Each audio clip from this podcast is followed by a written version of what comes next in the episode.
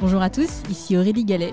Je suis ravie de vous accueillir sur Disruption Inside, le podcast qui décrypte de l'intérieur la transformation des entreprises et des acteurs publics. Ensemble, nous allons à la rencontre de leaders business institutionnels qui font bouger les lignes. Nous allons décrypter leurs stratégies, revenir sur leurs réussites et leurs échecs et faire le plein de conseils pratiques. Mon objectif, vous aider à passer à l'action en vous inspirant des meilleurs. Bonjour à tous, j'ai le plaisir de recevoir Antoine Denoy.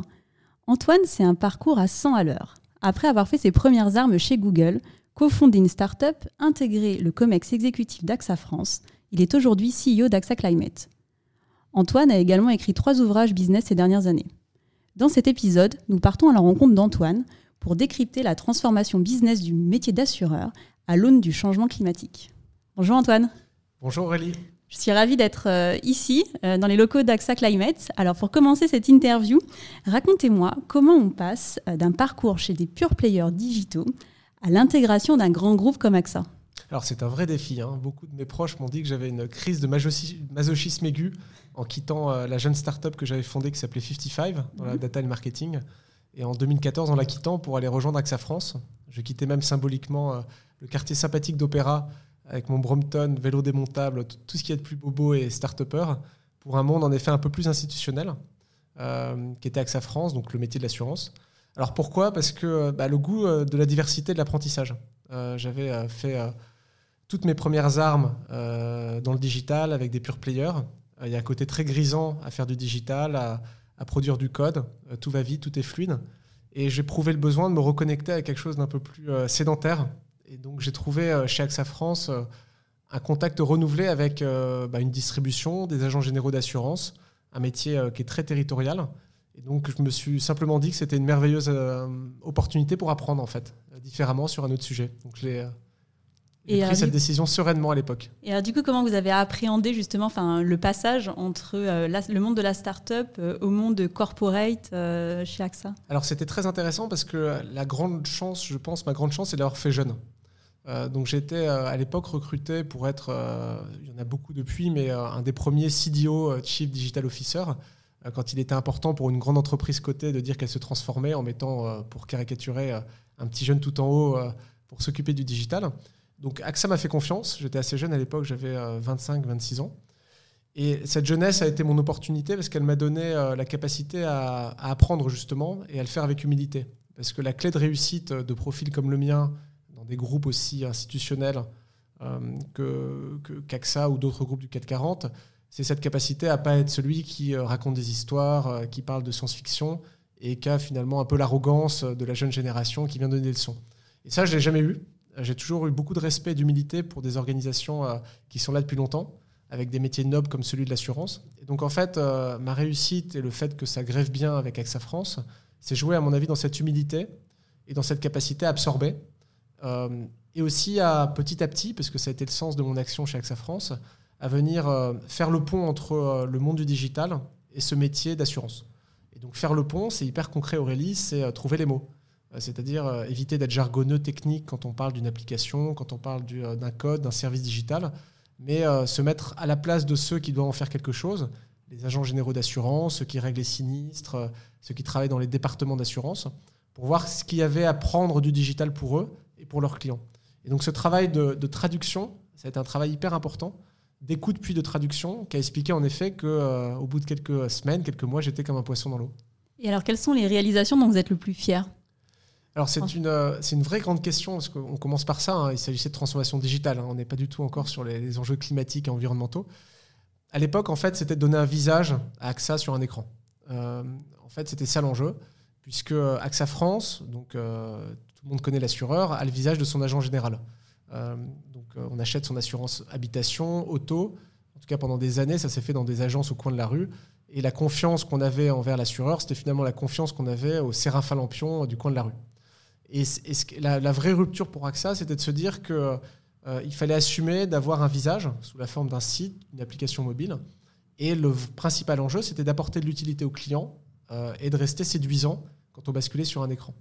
Et ça, c'est un enjeu merveilleux parce que euh, tout se passe bien avec un enjeu général.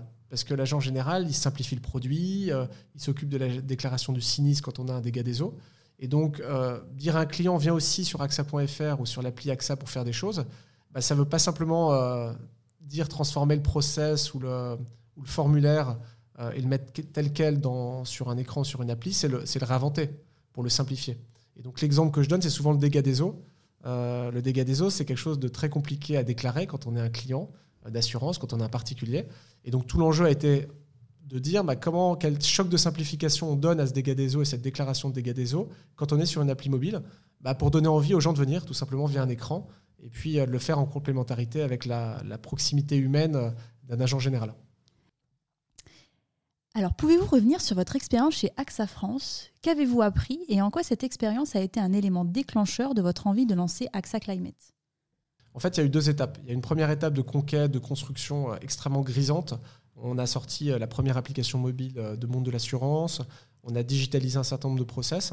Et puis individuellement, il m'est arrivé dans cette seconde étape, on va dire les deux dernières années chez AXA France, un petit assèchement individuel en termes d'énergie qui était lié finalement à un manque de sens.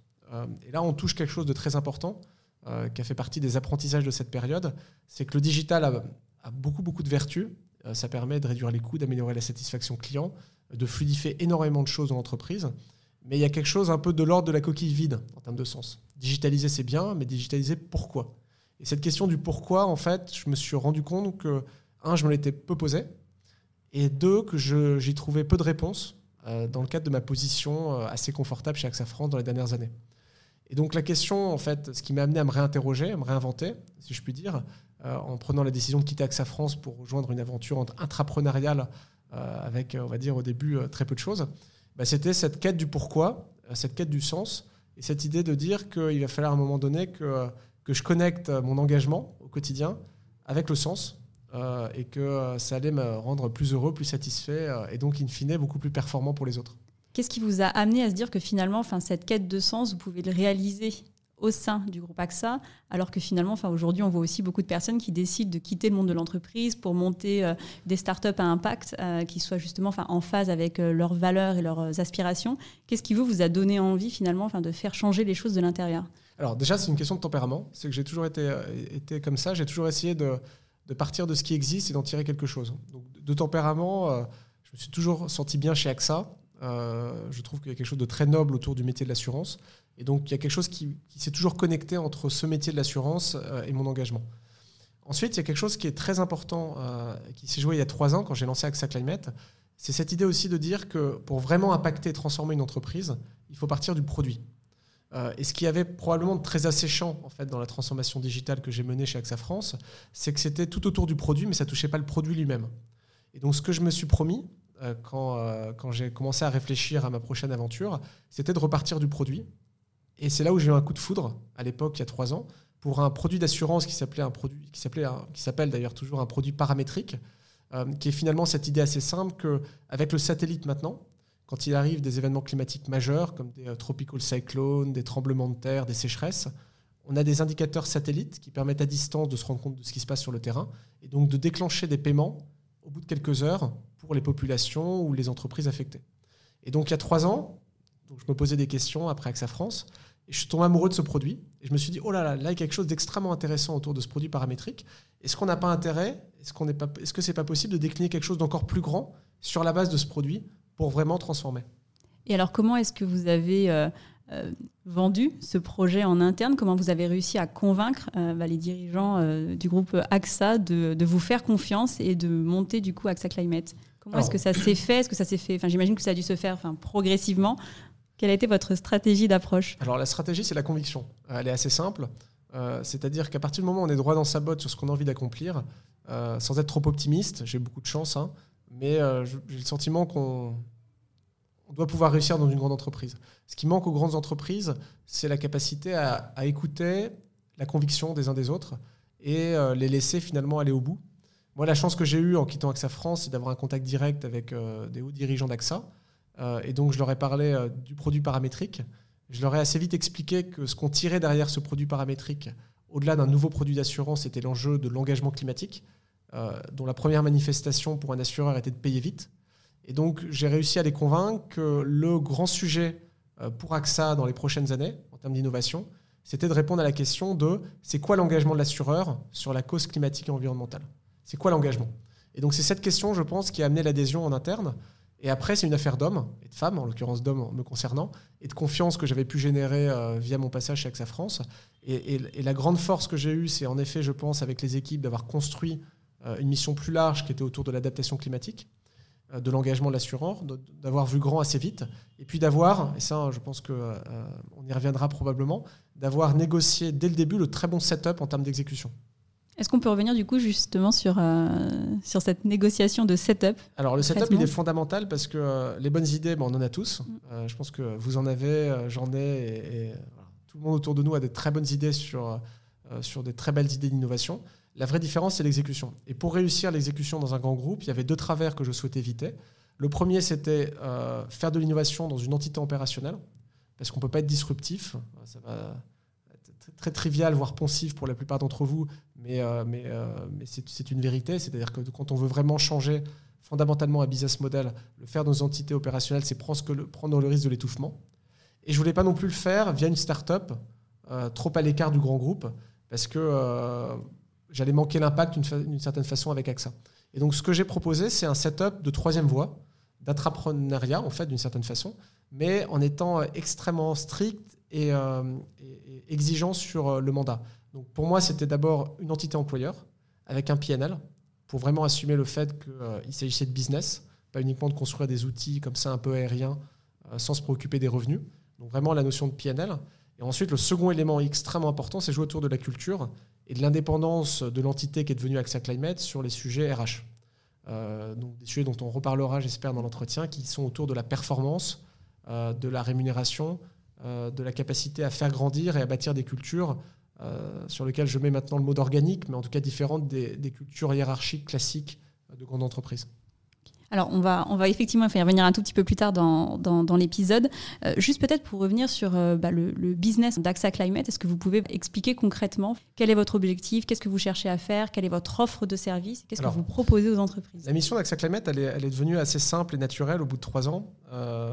Nous, notre, notre ambition, c'est d'aider le secteur public et privé à s'adapter au climat. Donc vraiment, le, point commun de tout ce qu'on fait chez AXA Climate, c'est l'adaptation climatique. La façon dont on l'opère, c'est à travers trois grandes activités et trois grandes offres. La première, c'est l'assurance paramétrique. Euh, et donc, être engagé en tant qu'assureur, c'est payer vite quand il y a des événements climatiques extrêmes qui frappent des populations, des entreprises. Et donc, on est euh, dans le leader, euh, dans le top 3, on va dire, des leaders mondiaux de l'assurance paramétrique. Et notre business model, c'est de souscrire du risque et de prendre une commission de la prime qui est souscrite. On prend un exemple très concret, Aurélie. Vous avez des sécheresses qui frappent le Rhin. Euh, à cause de la sécheresse, la hauteur du Rhin ne permet pas euh, à l'industrie allemande de venir faire circuler leurs biens. et donc, c'est un cas d'une rupture d'activité liée à un événement climatique douloureux. Notre travail, c'est, chez AXA Climate, c'est de venir comprendre ce risque de sécheresse, de venir l'évaluer et d'avoir un contrat paramétrique avec euh, une entreprise allemande du type si à Cologne euh, la hauteur du Rhin baisse en, dessous de tel centimètre, eh bien à chaque centimètre en dessous, on t'indemnise à hauteur euh, d'une somme d'argent assez importante d'ailleurs en l'occurrence. Donc ça, c'est vraiment l'assurance paramétrique qui marche très très bien. C'est un gros marché sur lequel on fait maintenant, on, accompagne des acteurs dans plus de 40 pays, à la fois des populations et des grandes entreprises. Ça, c'est la première modalité d'exercice de notre mission. La deuxième modalité d'exercice de notre mission, c'est la formation. Et là, on touche quelque chose de très intéressant en termes d'innovation. Jamais on se serait dit, euh, chez AXA, on allait lancer un business de formation. Ça paraît très incongru. Et ça paraissait très incongru. En fait, c'est venu naturellement du fait qu'on s'est donné une mission qui n'était pas simplement celle de faire des produits d'assurance, mais comme je l'ai dit, de voir plus large et de se fixer une mission d'adaptation climatique. À partir du moment où on se dit notre but, c'est d'adapter et d'aider les acteurs à s'adapter, eh bien, la première prise de conscience qu'on a dans les grandes entreprises qu'on a côtoyées, c'est qu'il n'y a pas de connaissances extra-financières. Que ce soit des patrons, euh, des opérationnels, quels que soient les niveaux de l'entreprise, ce que c'est que la biodiversité, euh, pourquoi le carbone, quel est le problème du climat, il n'y a aucune ou très très peu de compréhension et de maturité euh, de compréhension sur ces sujets hors financiers. Et donc on s'est dit, en fait, si on veut se mettre au service de la mission assez naturellement, bah, il faut qu'on investisse sur ces sujets d'innovation et de formation. Et on a lancé ce qui est devenu la Climate School, c'est-à-dire un, un, paquet d'investissements pour développer 200 euh, micro-learning micro de vidéos de très bonne facture scientifique pour venir expliquer aux entreprises et aux collaborateurs, un, euh, qu'est-ce que c'est que la biodiversité, le climat, les ressources naturelles, quel est le problème scientifique, Et deux, quel est l'impact sur leur métier? Impact supply chain, impact finance, impact RH. Comment finalement chacun des métiers doit évoluer pour tenir compte de ces enjeux environnementaux? donc la deuxième activité, on y reviendra peut-être si vous avez des questions, c'est la formation. La troisième activité, c'est le conseil. Et là aussi, euh, le, pain point et le, problème des entreprises qu'on rencontre, il est très simple. Il est euh, en 2030, qu'est-ce qui va se passer en termes de climat? Euh, Je fais des petits pois dans le nord de la France, mes rendements baissent. à quelle sauce je vais être mangé? À cause des sécheresses, du changement du gel, et donc tout l'impact du climat sur des actifs physiques, et notamment agricoles. Et là, notre métier, assez naturellement, ça a été non pas de, pas de vendre de l'assurance, ça ne nous intéresse plus, mais c'est plutôt de dire à des acteurs, ben, on va vous projeter à 2030 sur des cartes, et autour de vos actifs physiques, on va euh, faire jouer des indicateurs de climat, de sécheresse, d'humidité, de montée, de, montée des eaux, pour vous sensibiliser à l'adaptation, au besoin d'adapter vos actifs physiques. Et ça, c'est le fil qu'on est en train de tirer en termes de conseils. Et on ira jusqu'à de plus en plus les accompagner, euh, pas uniquement sur le climat, mais plutôt sur les enjeux de biodiversité. Et très probablement, on en reparlera, c'est remonter sur un conseil, on va dire, plus global sur l'ESG et sur, euh, sur la cause environnementale. Et puis la quatrième activité qu'on est en train de lancer, c'est le financement parce qu'en tant qu'assureur, on a aussi euh, à l'actif beaucoup, beaucoup d'investissements euh, à placer sur le marché. Et donc, être un assureur engagé sur la cause environnementale, c'était aussi faire émerger une activité de financement. Et notre thèse, elle est euh, très en écho avec les précédentes.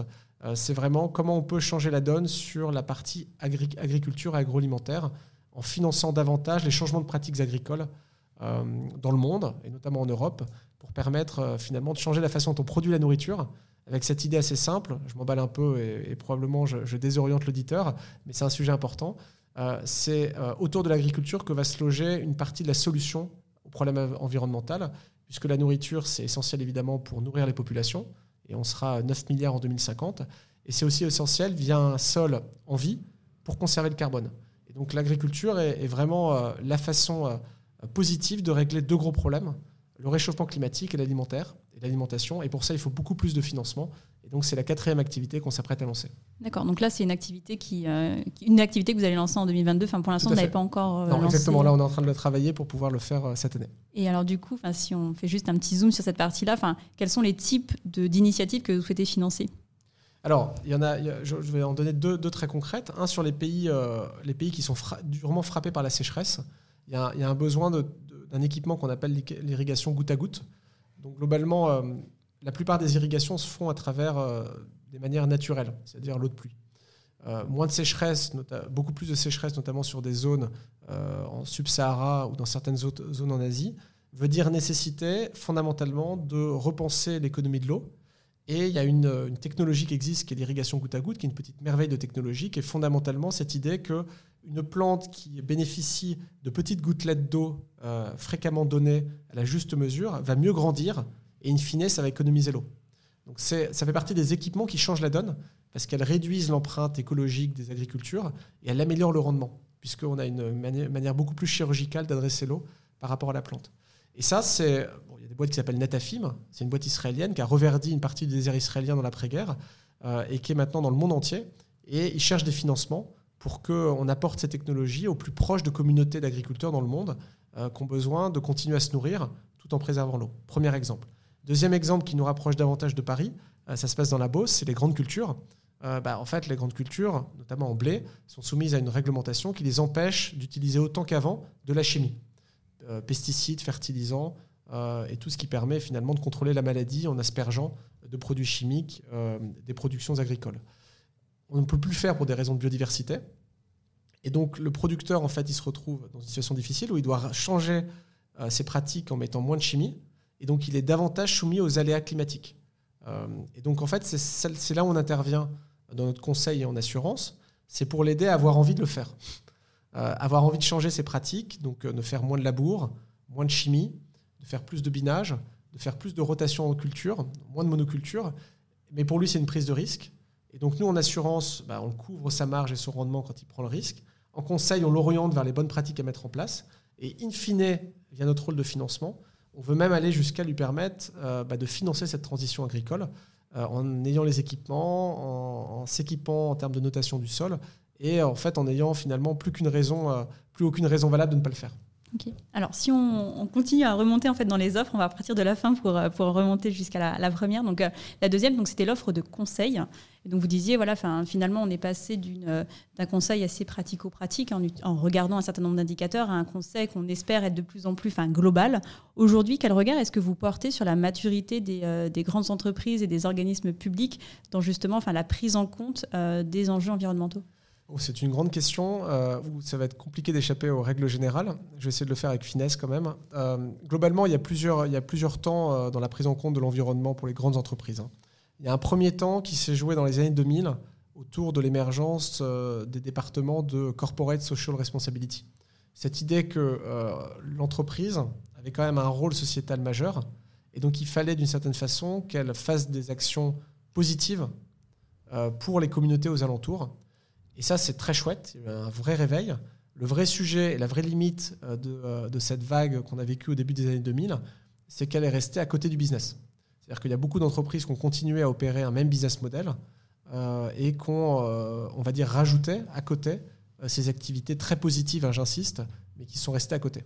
Et là, ce qu'on est en train de voir, et le vrai changement de, paradigme très important, notamment beaucoup lié à la réglementation européenne, c'est que maintenant l'entreprise doit pouvoir convaincre euh, notamment ses investisseurs, ses clients, ses stakeholders, que son business model a un impact positif. Euh, et donc là, c'est très intéressant parce que ça se rapproche du business model des entreprises. Et donc, pour, pour parler de choses extrêmement concrètes, euh, dès, aujourd'hui, une entreprise doit pouvoir répondre de l'ensemble de son empreinte écologique. Donc, par exemple, si on prend un, acteur de, la bière, par exemple, en termes de, capacité à reporter, il va lui falloir expliquer euh, bah, toute sa consommation d'eau et notamment s'assurer que cette consommation d'eau s'inscrit bien dans les limites planétaires et la limite des ressources eau à disposition. Et donc le vrai changement de paradigme, c'est un pour une entreprise de penser son empreinte environnementale globale, à la fois de ses opérations, de ses fournisseurs et de l'ensemble de sa chaîne de valeur, et deux, de les inscrire dans des limites planétaires. Je vais donner un exemple hyper précis. Le carbone. Euh, il y a beaucoup de beaucoup d'entreprises qui ont compris que les accords de Paris nous obligeaient collectivement à réduire nos émissions de carbone, notamment à l'horizon 2050. Donc la, vraie réalité maintenant pour une entreprise, c'est évidemment, j'y reviens, de mesurer son sa consommation carbone, mais de la changer et de la baisser. Et la façon de la baisser, euh, c'est une façon scientifique. C'est-à-dire que chaque acteur doit la baisser pour que collectivement, on arrive à, au zéro émission à l'horizon 2050. Et ça, c'est une réalité scientifique, c'est une limite physique de la planète, qui est la capacité de l'atmosphère à absorber du carbone. Et donc l'entreprise, maintenant, les grandes entreprises, pour revenir à votre question Aurélie, elles sont vraiment maintenant sur des enjeux de business model. C'est comment je mesure, comment j'intègre les limites physiques de la planète dans mon business model, et quel est l'impact finalement euh, de faire ce que j'ai décrit euh, pour euh, mon profit, pour la valeur que j'apporte à mes clients, et donc quel est mon business model adapté de demain en fait. Est-ce que vous pensez que comme les entreprises vont de plus en plus intégrer les enjeux de business model, cela va nous permettre de nous prémunir contre ce que nous avons vécu ces 30-40 dernières années, à savoir des effets d'annonce ou des mesures sous poudrage qui nous permettent de dire en tant qu'entreprise que l'on agit pour l'environnement, mais finalement avec un impact relativement limité? Les entreprises n'ont pas vraiment intégré ces problématiques encore dans leur business model. Elles vont y être contraintes, elles y sont déjà contraintes par la réglementation et qu'on est vraiment au début de l'histoire avoir un optimisme de moyen terme, mais c'est vrai que la situation actuelle n'est pas, celle, pas celle encore d'une prise en compte de l'environnement dans le business. Euh, par contre, là, là c'est absolument euh, majeur, en effet, euh, quand, quand, ça arrive, et ça, commence quand même à arriver, c'est que là, en effet, c'est une, vraie transformation. et c'est une transformation beaucoup plus radicale que le modèle digital. Parce que le modèle digital, c'était rajouter l'interaction client, pour caricaturer, résister à quelques nouveaux acteurs qui nous aident de Californie. Là, c'est vraiment tout le business qui, va, qui doit petit à petit composer avec son écosystème naturel. Et ça, ça va fondamentalement changer beaucoup de choses. La conviction euh, que j'ai, c'est que l'étincelle de tout ça, pour une entreprise, ça va être la réflexion sur sa raison d'être, le purpose. Beaucoup d'entreprises ont communiqué sur un purpose, et c'est resté encore pour beaucoup d'entre elles euh, sur un PowerPoint de direction générale pour une communication investisseur au grand public. La vraie question euh, maintenant cruciale pour un dirigeant de grande entreprise, c'est de faire, d'enraciner, de décliner ce purpose dans l'ensemble du business model. Je vous donne un exemple pour AXA. Le purpose d'AXA, c'est Protect What Matters. C'est extrêmement intéressant de penser, de réfléchir à ce purpose. Et fondamentalement, notre conviction, c'est que un collaborateur AXA arrivera à bouger sa façon de fonctionner quand il aura compris comment ce purpose est en écho avec son travail. Et la seule façon de le faire, c'est que ce purpose, on lui colle un impact, une mesure d'impact. Euh, le Protect What Matters d'AXA pourrait tout à fait être, in fine, l'impact sur la santé humaine de tout ce qu'on fait. Parce que quand on investit euh, quand on investit notre actif sur des projets, in fine, quand on déroule le fil de l'impact que ça a pour les communautés, on peut très facilement en tirer une mesure d'impact qui est la santé des hommes et des femmes dans les endroits où AXA investit ou assure. Euh, et à partir du moment où on aura déroulé cette raison d'être jusqu'à une mesure d'impact très concrète, très locale, notre conviction, et donc on veut y contribuer, c'est que ça, ça, aura du sens pour l'ensemble des collaborateurs dans les entreprises, qu'on retrouve une boussole, qu'on fait un lien entre le purpose et la réalité de leurs actions locales, et donc ils vont se retrouver une énergie pour agir et transformer l'entreprise. Est-ce qu'aujourd'hui, par rapport à votre, à votre position, est-ce que vous avez vu des, des secteurs d'activité qui sont plus en avant justement dans la prise en compte de ces problématiques que d'autres? Alors tout à fait, c'est des secteurs qui sont le plus exposés et beaucoup dans l'agroalimentaire. L'agroalimentaire est vraiment euh, pionnier euh, dans la prise en compte de son impact euh, environnemental, notamment sur la santé. Il y a beaucoup d'entreprises agroalimentaires qui ont pris les devants dans la définition d'une raison d'être. Une raison d'être, hein, c'est tout sauf un gimmick marketing, c'est une façon très très simple d'exprimer sa contribution positive au monde. Euh, il y a plein de critères qui font une bonne raison d'être d'une mauvaise, mais fondamentalement, il y a quelques entreprises comme Olam, par exemple, euh, qui ont euh, fait l'exercice de se donner une raison d'être et de la décliner sur l'ensemble de leur PNL, jusqu'à l'action concrète des hommes et des femmes chez Olam, qui bougent et qui transforment. Et ça, ça passe par quelque chose, si je peux donner un conseil à ceux qui nous écoutent, l'entreprise qui a fait l'effort de mesurer son impact sur le capital euh, naturel et humain, à côté de son impact sur le capital financier, hein, dans, dans, un, dans, une comptabilité classique et dans un PNL classique, est une entreprise qui a bougé. Parce que tant qu'il n'y a pas d'intégration dans le PNL euh, des impacts environnementaux, euh, concret au concret, hein, des espèces sonnantes et trébuchantes, eh bien, ça montre que ça reste encore un tout petit peu à côté du business model et pas encore complètement dans le business model. Et alors justement, enfin vous dans votre offre conseil, est-ce que vous avez euh, pour ambition, enfin d'accompagner les entreprises dans l'intégration des problématiques environnementales dans leur PNL Alors c'est vraiment notre objectif, mais on veut le faire euh, pas à la manière classique stratégique euh, de beaucoup de boîtes de conseil qui sont lancées sur des sujets depuis beaucoup plus d'années que nous. Nous, la petite magie qu'on veut apporter, la valeur additionnelle, c'est de le faire avec cette idée que ce qui va donner du sens, ce qui va vitaliser une raison d'être, c'est la connaissance et la connaissance scientifique. C'est pour ça que sur la centaine de collaborateurs d'AXA Climate, on en a un bon tiers qui sont des scientifiques. Et c'est pour ça qu'une de nos réussites dans les trois domaines dont je vous ai parlé, c'est la formation, la Climate School. Euh, si on arrive à, globalement, par rapport à une raison d'être donnée, à tirer le fil scientifique des implications pour mesurer l'impact et apporter un maximum de données locales, scientifiques, de biodiversité, de climat aux collaborateurs, les simplifier, les rendre utiles, bien on pense qu'on aura gagné. Et donc notre enjeu, notre, enjeu de différenciation sur ce conseil, c'est vraiment la science, l'explication des effets papillons euh, scientifiques, le local et la pédagogie, in fine, pour celui qui va bouger. Et celui qui va bouger dans les entreprises, euh, il est souvent, c'est souvent l'opérationnel, c'est souvent le local. Juste pour bien comprendre la manière dont s'articule l'offre conseil et l'offre euh, de l'Académie euh, d'AXA Climate, on a donc la partie formation, donc là on est plutôt sur de l'acculturation. Comment est-ce qu'on passe justement de cette acculturation au passage à l'action des opérationnels? Et est-ce que vous, vous intervenez euh, bah, dans un accompagnement, enfin on va dire un peu plus fin, plus précis, pour aider aussi les opérationnels à mesurer l'impact de leurs actions? Alors Aurélie, comme moi j'aime bien me projeter vous emmener encore un peu loin de ce qu'on fait réellement. Donc, je vais mhm. revenir à notre situation existante. Notre situation existante, c'est sur la formation, ce qu'on fait, c'est que euh, on prend euh, chaque métier de l'entreprise et on les, on les fait passer par un cycle de formation digitale d'une heure, de demain 10 heures, pour leur donner vraiment des compétences, les nouvelles compétences qu'il faut acquérir dans cette transition environnementale. Exemple, euh, quand vous travaillez en 2022 dans des métiers RH de recrutement, bah, il faut savoir traiter des objections de jeunes générations sur votre raison d'être. vous me dites ça, mais est-ce que vous êtes vraiment comme ça. Donc le RH, le recruteur doit changer son métier. Euh, autre exemple, vous travaillez euh, dans un département d'achat. Euh, en 2022, vous devez intégrer des critères ESG dans la façon dont vous appréciez, dont vous menez vos appels d'offres pour trouver vos fournisseurs. Finance, vous travaillez en finance, vous êtes obligé maintenant de savoir ce que c'est que TCFD, que c'est que la réglementation européenne, que c'est que la taxonomie. Et toute cette nouvelle réglementation, il faut pouvoir la digérer, la comprendre. Donc là, ce qu'on fait actuellement, c'est qu'on accompagne ces métiers justement dans la compréhension de ces nouvelles compétences. Et en conseil, ce qu'on fait, c'est qu'on projette à 2030 des organisations pour qu'ils comprennent l'enjeu du climat et l'impact du climat et de l'environnement sur leurs activités. Demain, Aurélie, en effet, on va chercher à réconcilier les deux. Et donc, euh, pour prendre un exemple concret, euh, là, on accompagne stratégiquement un acteur du petit poids dans le Nord pour comprendre en fait euh, à quel point il doit changer l'emplacement de ces productions de petits pois pour tenir compte du réchauffement. Là, on leur a donné un impact sur le rendement s'ils ne bougeaient pas. On leur a indiqué des zones sur lesquelles ils avaient intérêt à bouger et déplacer leur production pour garder leur rendement. La seconde étape, c'est évidemment de pouvoir filmer, notamment via notre outil, euh, notre Climate School, filmer des bonnes pratiques, euh, on va dire de, changement de pratiques agricoles pour le petit pois, de manière à pouvoir les mettre entre les mains de ceux qui, sur le terrain, dans le nord de la France, vont mettre en œuvre euh, cette évolution de l'activité. Et donc, il y a un moment donné où les deux vont se rejoindre. Je pense que ce sera probablement en 22. Euh, si c'est pas en 22, ce sera en 2023.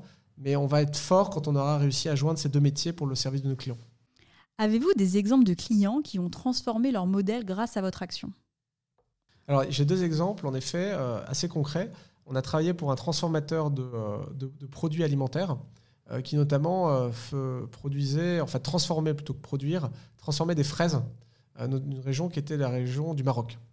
Euh, et cette entreprise euh, n'avait pas fait l'effort de se projeter dans un monde de rareté de l'eau, ce qui peut paraître surprenant.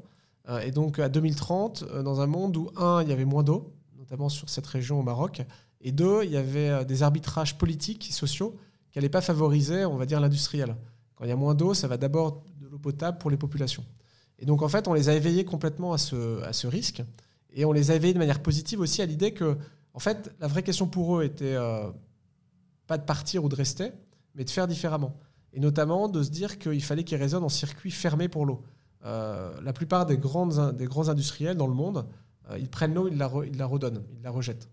Ils ne sont pas en circuit euh, fermé, ils sont en circuit ouvert. Alors que le vrai enjeu pour un site industriel sur une, une zone de pénurie, c'est de pouvoir recycler l'eau pour la réinjecter dans l'outil industriel avec un minimum de pertes. Et donc là, c'est un bon exemple de choses très concrètes qu'on a mis en place. C'est du water loop. C'est euh, à partir du moment où il y a un bon indice de qualité de l'eau qui sort de l'outil industriel, on la réinjecte, on la retraite avec des solutions naturelles, et ça permet finalement de préserver euh, euh, l'eau alentour et donc la capacité de certaines communautés à vivre. Donc ça, c'est un premier exemple assez concret. Le second exemple qui a aussi été, on va dire, assez déterminant en termes d'impact, c'est le choix d'un emplacement pour une nouvelle usine. Euh, c'était une entreprise qui se disait euh, il faut que absolument que j'aille euh, aux États-Unis, mais côte ouest. Mais fondamentalement, j'ai besoin de comprendre à quelle sauce je vais être mangé en termes de température pour prendre le bon emplacement. Et donc là, on a fait beaucoup travailler à la fois nos climatologues et puis, et puis le client, parce qu'en fait, ce qui était très important, c'était de résoudre un peu des contraires. C'est-à-dire qu'il fallait, il y avait un jeu de contraintes. Il faut que l'usine soit proche de, du réseau de distribution, des producteurs, et en même temps qu'en effet qu'il y a un climat 2030 euh, qui puisse, être, euh, qui puisse tenir, faire en sorte que l'activité se fasse. Donc c'était un, bon, un beau jeu de contraintes et d'optimisation avec des contraintes qui nous a amené finalement à faire une recommandation hyper concrète pour installer euh, l'activité de cet acteur qu'on accompagnait. En fait, quand je, vous écoute hein, sur votre proposition de valeur et la manière dont vous vous positionnez, finalement, enfin, le vrai parti pris, c'est le parti pris scientifique. Donc, vous disiez tout à l'heure qu'il y a un tiers de votre effectif qui sont, qui sont des scientifiques d'où vous êtes venu en fait cette conviction? C'est assez vite en fait quand vous avez euh, eu l'idée de créer AXA Climate, vous êtes dit en fait euh, c'est que la science qui va nous permettre en fait d'objectiver des situations et donc en fait l'ADN de notre d'AXA Climate que je veux créer, c'est euh, une entreprise en fait qui, qui fait la part belle à la science pour justement enfin objectiver des situations. Exactement ça, c'est qu'en fait c'est une façon de résoudre un grand problème. Il y a plein d'autres manières que la science de résoudre des grands problèmes. Le problème digital est fondamentalement pas un problème scientifique. Le problème environnemental et climatique, c'est un problème scientifique. Quand euh, on fait la COP21 à Paris, qu'on se retrouve à Glasgow, on parle fondamentalement d'une réalité physique et scientifique qui est la capacité de l'atmosphère à continuer à absorber du carbone additionnel. Donc tout est scientifique. Euh, quand on parle de l'eau, la pénurie d'eau, il y a une compréhension scientifique qui est nécessaire. Euh, et pas uniquement entre différents domaines de science, mais entre le, lien entre la science. quand, quand, une usine émet des particules et de la pollution, c'est un impact santé dont on parle. Le lac d'Aral qui a failli disparaître, c'était tout sauf un sujet de disposition de l'eau. C'était fondamentalement, c'est devenu un sujet de maladie, c'est devenu un sujet de biodiversité. Et donc euh, la science est vraiment au cœur euh, de l'enjeu, l'enjeu de transition environnementale. Pourquoi? Parce que ce qui se joue pour les entreprises, c'est comment établir une harmonie avec son écosystème naturel. Et la façon de comprendre la nature, bah, c'est la science. Euh, et donc ça, c'est rapidement, assez rapidement évident et naturel quand on s'attaque à ces sujets. Après, la belle opportunité, même en termes de, modèle d'affaires, c'est que la science, elle est nulle part dans les entreprises. Si je caricature, Euh, il y a quelques contacts et partenariats entre des instituts de recherche académiques et des grandes entreprises, mais c'est très rare d'avoir, à part sur quelques secteurs, des scientifiques dans les entreprises. Et pourtant, c'est ce qui est nécessaire. Et donc, ce qui se joue là, c'est euh, comment on rend la science plus concrète, plus simple, euh, pour impacter des business models.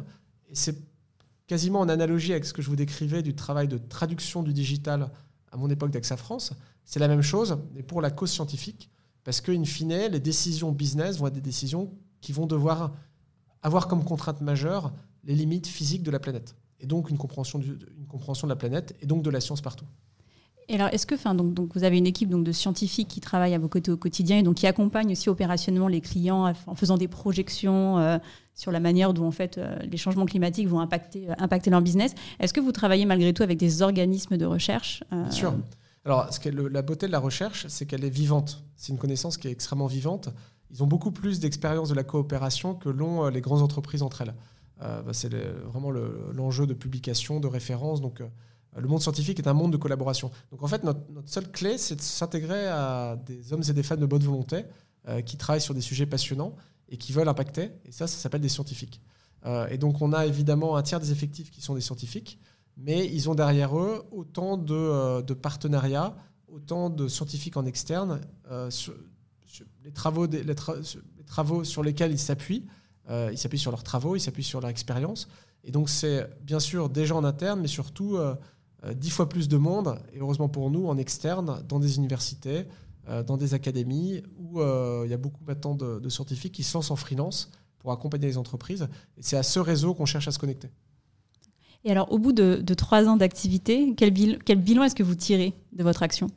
Alors, un bilan, une grande fierté parce qu'on a fait nos résultats par rapport à notre business plan, ce qui est quand même important.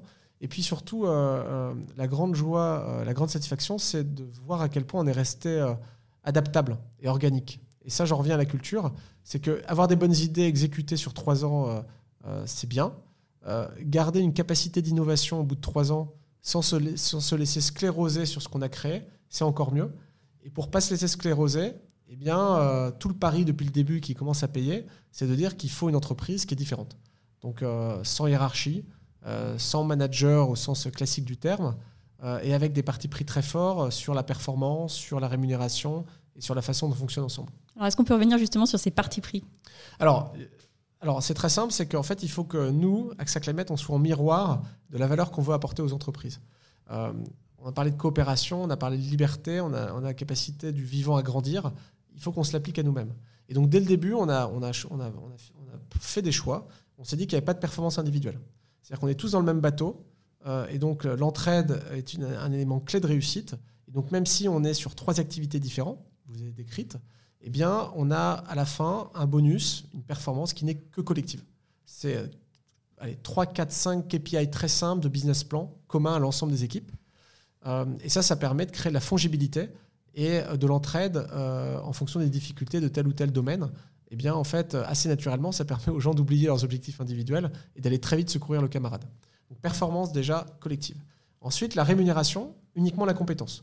C'est-à-dire on, on évite euh, la difficulté, euh, on va dire, à comprendre pour beaucoup de collaborateurs euh, comment se fait la rémunération et l'augmentation de, rémunération, qui est souvent un mixte entre des contraintes d'entreprise, de la performance, de la, de la compétence. Là, on est très pur sur le modèle. La question qu'on qu'on se pose chacun, c'est où est-ce que j'ai grandi et quelles nouvelles compétences j'ai pu acquérir. Et c'est ça qui garantit l'employabilité. Et c'est ça que vient sanctionner positivement la rémunération et l'augmentation de rémunération. Et ça, c'est important parce que ça amène chacun à rentrer dans une logique de développement personnel. Euh, on fera grandir nos clients, on fera grandir la cause, que si nous, on est nous-mêmes dans une logique de grandir, de s'adapter, d'apprendre. Euh, et donc, ça induit, ça. Et donc, on n'a pas de hiérarchie, on n'a pas d'organigramme. On a globalement des domaines qui portent des PNL et chacun y contribue euh, sous forme d'OKR hein, de, manière, de manière régulière. Et la clé pour ça, c'est le feedback. Et donc, le feedback est complètement dans notre ADN. et donc, le feedback, c'est une capacité, comme on n'a plus de management, à pouvoir les uns les autres, quel que soit notre positionnement et notre mission, euh, pouvoir se euh, créer de l'apprentissage sur l'observabilité, euh, de développement, de valorisation au quotidien, comme un muscle qu'on développe au quotidien et qui permet, finalement au collectif de se réguler, de réguler bien le travail. Donc on a une, une, 10 rituels comme ça qui tiennent l'entreprise et qui nous permettent en fait tous les six mois depuis trois ans on a changé l'organisation pour être très clair. C'est-à-dire qu'on a drastiquement pivoté sur l'énergie qu'on mettait sur tel ou tel sujet très régulièrement, quasiment tous les six mois. Et alors, comment est-ce que les, vos collaborateurs arrivent à se projeter? C'est-à-dire qu'il n'y a, pas, a pas de grade, il n'y a pas de hiérarchie. Euh, quand euh, un jeune arrive chez euh, AXA Climate, comment il arrive à se projeter? Enfin, Il se dit, moi, mon objectif, c'est n'est pas forcément du coup de passer le grade, le grade suivant. Enfin, comment est-ce que vous les accompagnez justement dans leur trajectoire professionnelle pour les aider justement enfin, à grandir chez AXA Climate? Déjà, ça ne va pas tout le monde. Et donc, en effet, on, a, on a des fois où ça n'a pas marché. Hein. il, faut, il faut aussi l'assumer. Ce qui fait aussi la beauté d'une culture, c'est qu'elle est quelquefois assez clivante. Donc, on s'assure, notamment au moment des recrutements, euh, qu'on on a un test de personnalité très poussé pour s'assurer que la personne va, être, euh, va s'épanouir dans ce, dans, ce climat de liberté et, dans cette façon de fonctionner. Alors, le, principe, il est simple, hein, c'est qu'on veut que les gens grandissent. Donc, c'est au contraire, c'est un super pari sur chacun. Euh, et on, a un budget de formation qui est beaucoup plus élevé que dans d'autres entreprises. Donc, on fait vraiment le pari que chacun grandisse. Par contre, on joue sur des éléments de reconnaissance qui ne sont pas classiques. Donc, ça va pas être le titre, ça va pas être le statut, le nombre de personnes qu'on manage. Euh, on va être sur des éléments de reconnaissance qui vont être beaucoup plus liés à la, capacité de chacun à se connecter à ce qui a de l'importance pour lui, donc sa propre raison d'être, sa capacité à acquérir, à apprendre en continu, et aussi sa capacité à participer à une raison d'être globalement et quelque chose qui, pour nous, a de l'impact. Donc se reconnecter au sens. Donc, est-ce que ça va euh, durer? Je pense que oui. Est-ce qu'on va continuer à devoir faire évoluer notre organisation pour répondre en effet à des gens qui sont là depuis 3-4 ans et qui continuent quand même à se poser des questions? La réponse est oui on verra de quoi l'avenir sera fait. On, va continuer à s'adapter. Et est-ce que vous pensez que ces, euh, modes de fonctionnement euh, très innovants enfin, sont compatibles avec bah, une entreprise qui a vocation aussi à, grossir, j'imagine et en quoi, après si je continue du coup, si je pousse ma question, et en quoi en fait ce, type de mode de fonctionnement, est-ce que c'est des choses qui peuvent être mises en place dans des, plutôt dans des grands groupes? Alors aucun doute, la réponse est oui. alors il ne faut pas plaquer des modèles. Mm. Donc, pourquoi? Parce qu'en fait il faut partir fondamentalement de l'ADN, donc de la raison d'être de l'entreprise. Euh, tout, doit, tout doit être conditionné à ça. Et donc, euh, à aucun moment, je suis euh, là à donner des leçons à d'autres entreprises en disant vous devriez reprendre telle ou telle bonne pratique. Les bonnes pratiques que je vous ai décrites correspondent à notre raison d'être, qui est autour de l'adaptation climatique. Qui dit adaptation dit capacité à s'adapter, et donc dit capacité à être organique et vivant dans notre fonctionnement. une, autre raison d'être peut induire un autre mode d'organisation. Si on vient à cette liberté qu'on donne à chacun, moi je pense que ça peut marcher n'importe quelle, que soit la taille de l'entreprise en fait. C'est juste une façon, un changement d'état d'esprit euh, ça demande de la patience, du temps et de l'incarnation par les leaders qui les mettent en place. Mais si le leader tout en haut est convaincu euh, d'un modèle d'organisation, s'il a du temps, de la patience, euh, et s'il considère que son job de CEO, c'est d'y passer en effet au moins la moitié de son temps, il peut réussir à le mettre en place dans une grande organisation. Vous savez, enfin, on parle de choses assez simples en fait hein, dans les organisations. C'est pas prendre les gens comme des bébés en fait. les gens, ils sont libres, on est grand. Euh, moi, je me souviens, je vous dis ça, j'emploie le mot bébé à dessin parce qu'une euh, personne qui m'avait inspiré, qui avait, euh, qui avait mis en place cette espèce de libération des collaborateurs dans une entreprise, je crois qu'il était NJ, était quelqu'un qui, m'avait dit que sa prise de conscience avait été au moment où il avait été, chercher sa fille dans une école Montessori. Et il s'était rendu compte que sa fille était plus libre que les gens, les hommes et les femmes qui l'entouraient dans le monde professionnel. Il s'est dit, mais il y a un truc qui va pas, quoi. Donc, on a des gens qui grandissent, qui sont adultes et qui ont moins de liberté, moins de capacité de s'exprimer qu'un enfant dans une école maternelle. Il avait tiré de ça cette idée assez simple que les gens sont libres à partir du moment où on leur fait confiance et qu'on leur donne une, façon de fonctionner, euh, ben on peut réussir. C'est pas des bénis oui oui. Hein. C'est pas euh, mai 68, c'est pas chacun fait ce qu'il veut. Euh, je vous ai parlé des valeurs, je vous ai parlé des rituels. Euh, on obéit à des rituels. C'est pas parce qu'il n'y a pas un patron qui donne les ordres qu'il n'y a pas une façon d'exécuter et d'exécuter des ordres quand ils sont pris par du collectif. Donc en fait, tout ce qu'il y avait dans le, pour prendre une image, tout ce qu'il y avait dans le, cerveau du CEO ou, euh, ou, du manager dans ses actes d'autorité, il faut s'imaginer qu'on en a fait des rituels plutôt collégiales qui permettent d'arriver aux mêmes objectifs, c'est-à-dire de décider d'exécuter, mais d'une manière autrement plus collective, plus collégiale et plus respectueuse de la liberté de chacun. Donc on a des règles en fait, on les suit et on se confronte beaucoup sur le respect de ces règles. Mais alors, est-ce que vous avez, un, j'imagine, une garde rapprochée ou l'équivalent d'un comité de direction euh, ou pas du tout finalement? Alors pas du tout. Euh, et c'est ça qui est génial, c'est que en fait, j'ai gagné aussi ma liberté en tant que CEO. Donc j'ai par exemple supprimé tous mes one-to-one. Euh, parce qu'en fait, je me suis rendu compte que c'était très piégeux en fait de laisser des réunions comme ça, sans intention, one-to-one. Donc one-to-one, qu'est-ce que ça induit? Ça induit plein de choses. L'intention n'est pas pure. Et donc, qu'est-ce que ça induit quand on met des one-to-one dans l'agenda? Bah, C'est des gens qui doivent venir systématiquement Ils n'ont pas toujours des choses à nous dire. Donc quand ils n'ont pas de choses à nous dire, ils disent bah, je vais raconter ce que je fais. Euh, à force de raconter ce que je fais, bah, ça devient du reporting.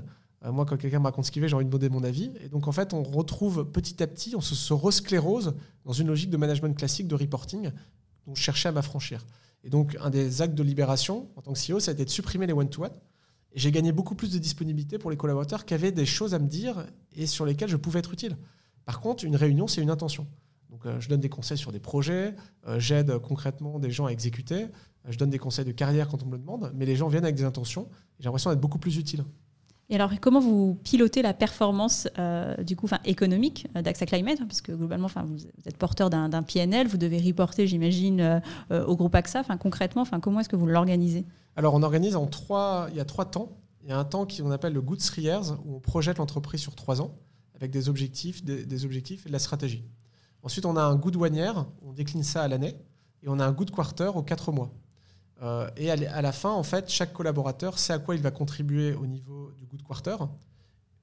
Et donc, quand vous tirez le fil, ce à quoi il va contribuer in fine pour le résultat de l'entreprise dans les trois ans. Donc ça, c'est la vision pure et parfaite. Euh, dans la vraie vie, en fait, la manière dont on monitor la, performance, c'est que quand on commence l'année, bah, issu du good one year, on en décline des objectifs annuels, on en décline des axes stratégiques au niveau d'AXA Climate, et chaque domaine d'activité, après, euh, prend ce qui euh, nécessite qu'il prenne, ce qui est transverse, et va venir mettre euh, sa propre stratégie, sa propre exécution. Et tous les, à la fin de chaque good quarter, donc on a découpé l'année en trois, quatre mois, eh bien on fait le, point sur ce qui marche et ce qui ne marche pas, et on réalloue nos ressources, donc nos compétences, donc nos hommes et nos femmes, pour aller aider dans le même bateau aux objectifs communs de fin d'année. Et donc on crée, ça l'organique, c'est qu'en fait on bouge tous les quatre mois l'entreprise pour la mettre sur les bons sujets par rapport à ses objectifs annuels. Et on reste très très plastique, très organique dans la façon de procéder. Quelles sont vos relations avec le, groupe AXA? Alors elles sont très bonnes, parce que déjà on, fait nos chiffres. Euh, et ensuite, parce que euh, cette, partie culture et cette façon de procéder autrement fait partie du deal et a été mis de manière explicite sur la copie il y a trois ans. Donc, donc c'est évidemment un enjeu, hein, cette distance qu'on a au groupe, parce qu'on on veut rester profondément aligné à la stratégie d'AXA. Euh, profondément dans le groupe en termes de valeur apportée.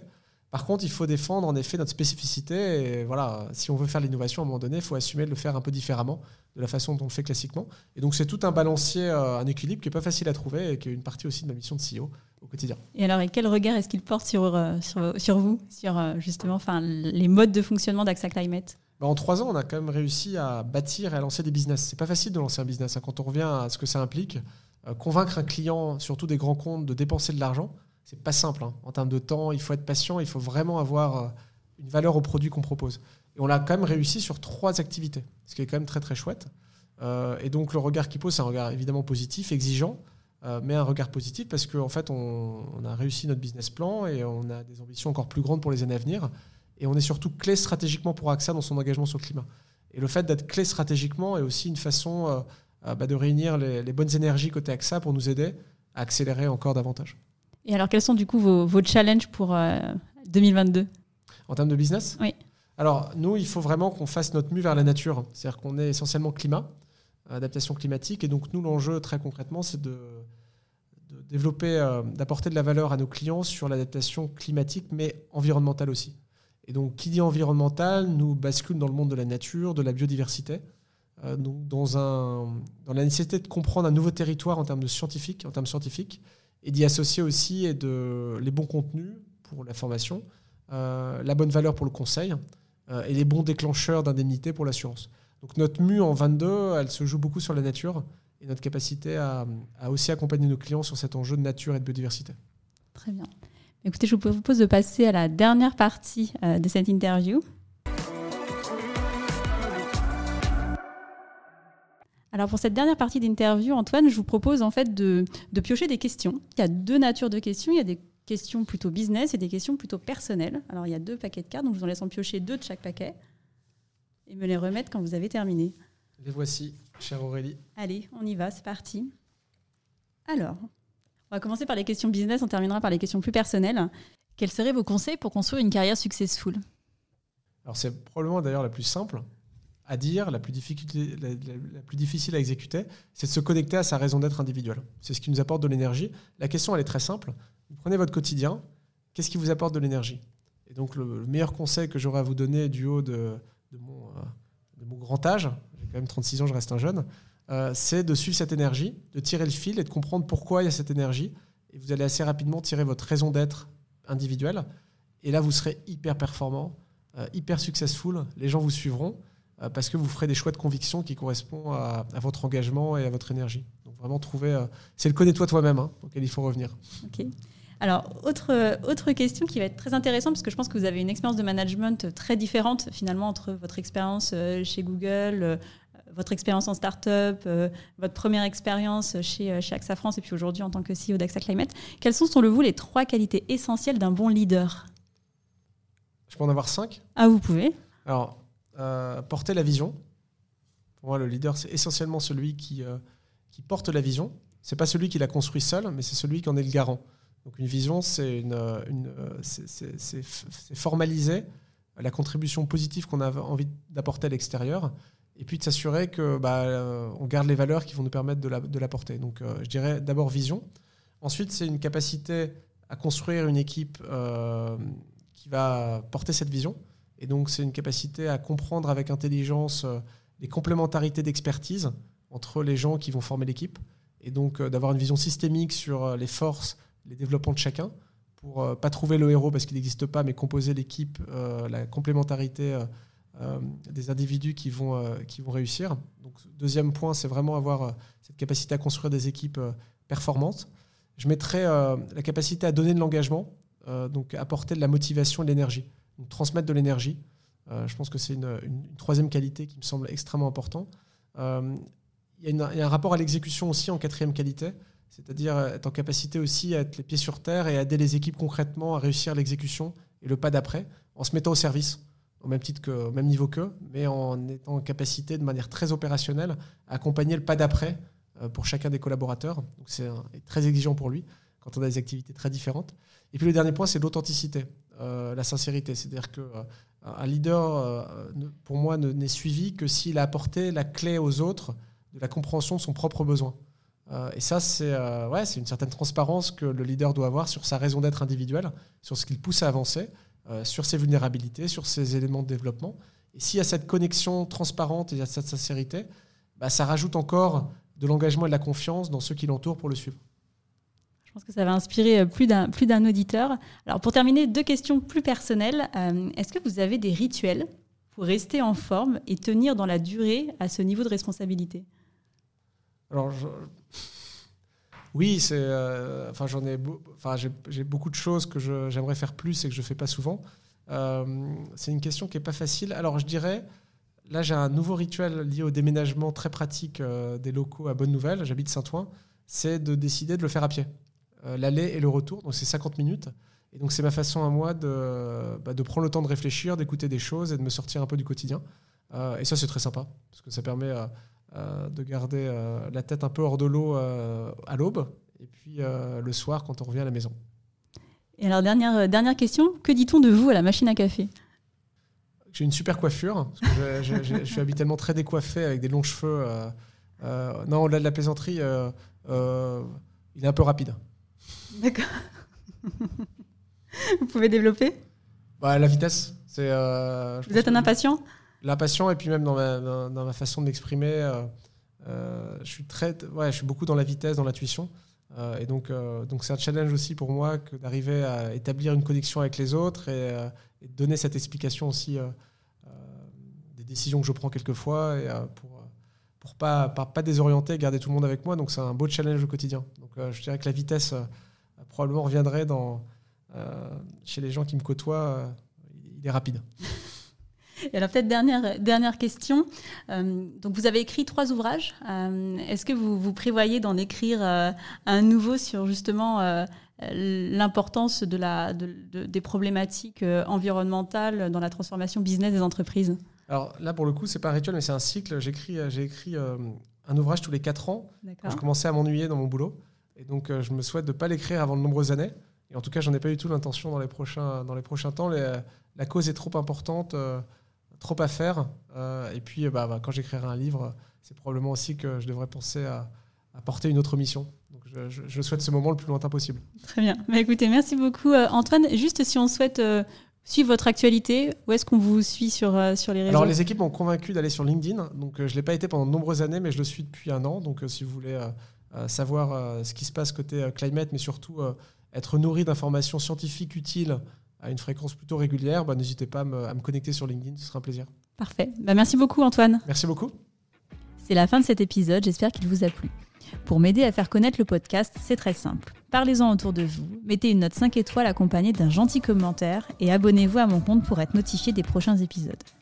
Si vous souhaitez en savoir plus sur le podcast, je vous donne rendez-vous sur mon site aurélie-galet.com ou sur mon LinkedIn. Un grand merci à tous et rendez-vous dans 15 jours pour un prochain épisode.